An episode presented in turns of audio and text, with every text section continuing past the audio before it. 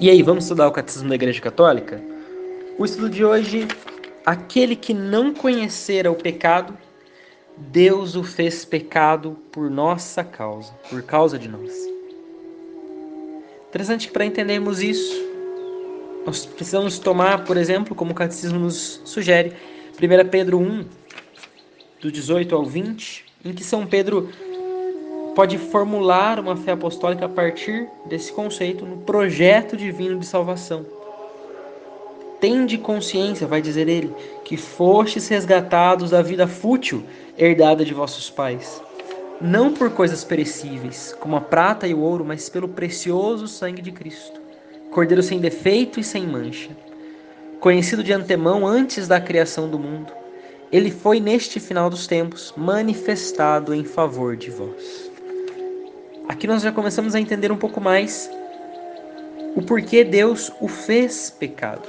Mas ele especifica muito claramente cordeiro sem defeito, sem mancha, senão nós vamos acabar caindo no pensamento de achar que Deus o fez pecado, dizendo que Jesus pecou. Não.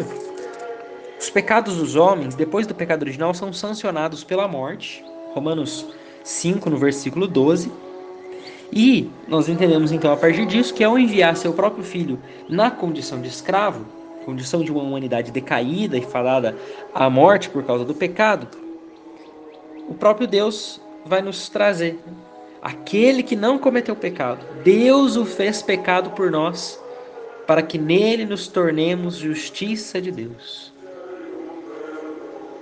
Ele foi enviado, esse cordeiro sem defeito, sem mancha, enviado por nós, na condição de escravo, semelhante a nós em tudo menos do pecado.